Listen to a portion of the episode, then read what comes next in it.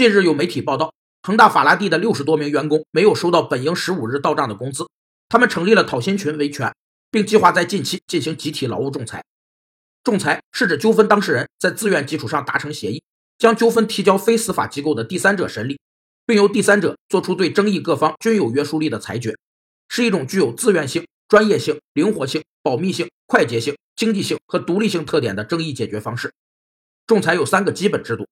一是协议仲裁制度，要求仲裁必须有书面协议，这是当事人自愿原则的最根本体现；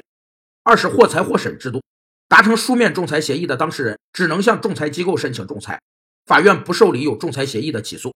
三是一裁终局制度，裁决作出后，当事人不得就同一纠纷再申请仲裁或向法院起诉。